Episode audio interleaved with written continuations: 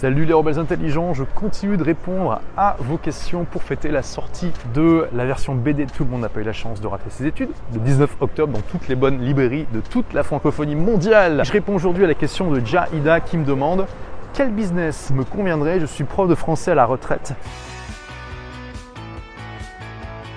Évidemment, euh, tu peux commencer par l'exercice classique des euh, passions, des compétences et puis du potentiel économique. Tu peux même aller plus loin avec l'ikigai en rajoutant la mission de vie, même si c'est pas évident de trouver un premier business qui remplit ces quatre conditions de l'ikigai.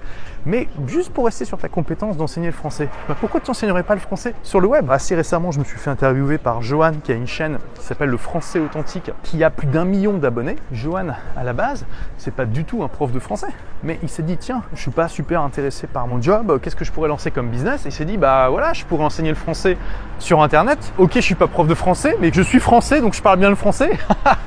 et je vais apprendre la pédagogie, tu vois. Donc là, il a eu une démarche intéressante de se dire, j'ai une compétence, je vais apprendre la pédagogie, et puis je vais essayer d'aider un maximum de monde à bien parler français. C'est un effet de levier qu'Internet donne qui est juste extraordinaire extraordinaire. Ça permet à des gens qui ont une compétence qui était difficilement monétisable, en tout cas pas monétisable à grande échelle, de manière scalable comme on dirait en franglais, hein, en, mauvais, en mauvais français. Mais aujourd'hui, avec ça, eh bien, on peut toucher des millions de personnes. En plus, le problème de l'apprentissage des langues, c'est qu'en général, et on le voit bien avec l'enseignement de l'anglais en France, c'est que les profs ont un accent. Tu apprends avec des profs qui sont pas natifs et tu apprends directement avec le mauvais accent, ce qui est quand même un comble, on est d'accord, surtout pour une langue comme l'anglais. Mais bien sûr, il y a le même problème dans, plein d'autres langues. Donc d'un seul coup, Internet a, a permis à tous ceux qui parlaient une langue de l'enseigner et de scaler avec ça, de pouvoir toucher potentiellement une audience de millions et millions de personnes. Et on le voit avec Johan qui a une chaîne de plus d'un million d'abonnés et qui a quelque chose comme plus de 55 millions de vues sur sa chaîne aujourd'hui. Et ça permet à tous les gens qui veulent apprendre le français d'apprendre véritablement avec un natif qui prononce correctement et donc d'apprendre au maximum la bonne prononciation dès le départ, ce qui est quand même un énorme atout. Donc tu peux faire ça, tout simplement. Si toi en plus tu es déjà un prof, donc tu as la pédagogie, tu as déjà tous les cours que tu as utilisés pour enseigner, eh bien mets-les sur le web, tout simplement. Ça va te coûter zéro, ça va te prendre un petit peu de temps, mais euh, pas tant que ça.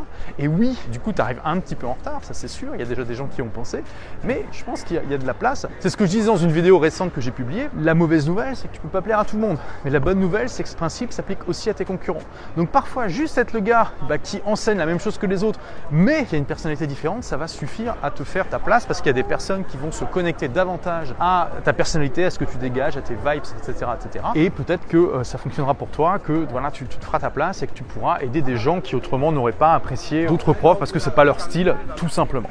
Après, tu peux aussi essayer de positionner en ayant des avantages que les autres n'ont pas. Tu peux analyser un petit peu ce que les autres personnes qui enseignent le français eh bien, font aujourd'hui sur le web.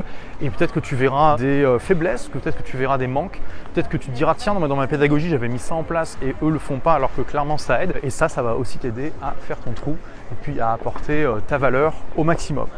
Voilà, je vous rappelle que je fais toutes ces vidéos de questions-réponses pour fêter la sortie de la version BD de Tout le monde n'a pas eu la chance de rater ses études. Après les 100 000 exemplaires vendus, après la version en anglais, la BD sort le 19 octobre dans toutes les bonnes librairies de la francophonie mondiale. Et oui, France, Canada, Suisse, Belgique et puis tous les pays d'Afrique francophone où il y a une librairie euh, française tout simplement. Merci d'avoir écouté ce podcast. Si vous l'avez aimé, est-ce que je peux vous demander une petite faveur? Laissez un commentaire sur iTunes pour dire ce que vous appréciez dans le podcast tout simplement. Ça aidera d'autres rebelles intelligents comme vous à trouver le podcast et puis à être inspirés tous les jours ou presque par lui. Merci et à très vite pour de nouvelles aventures.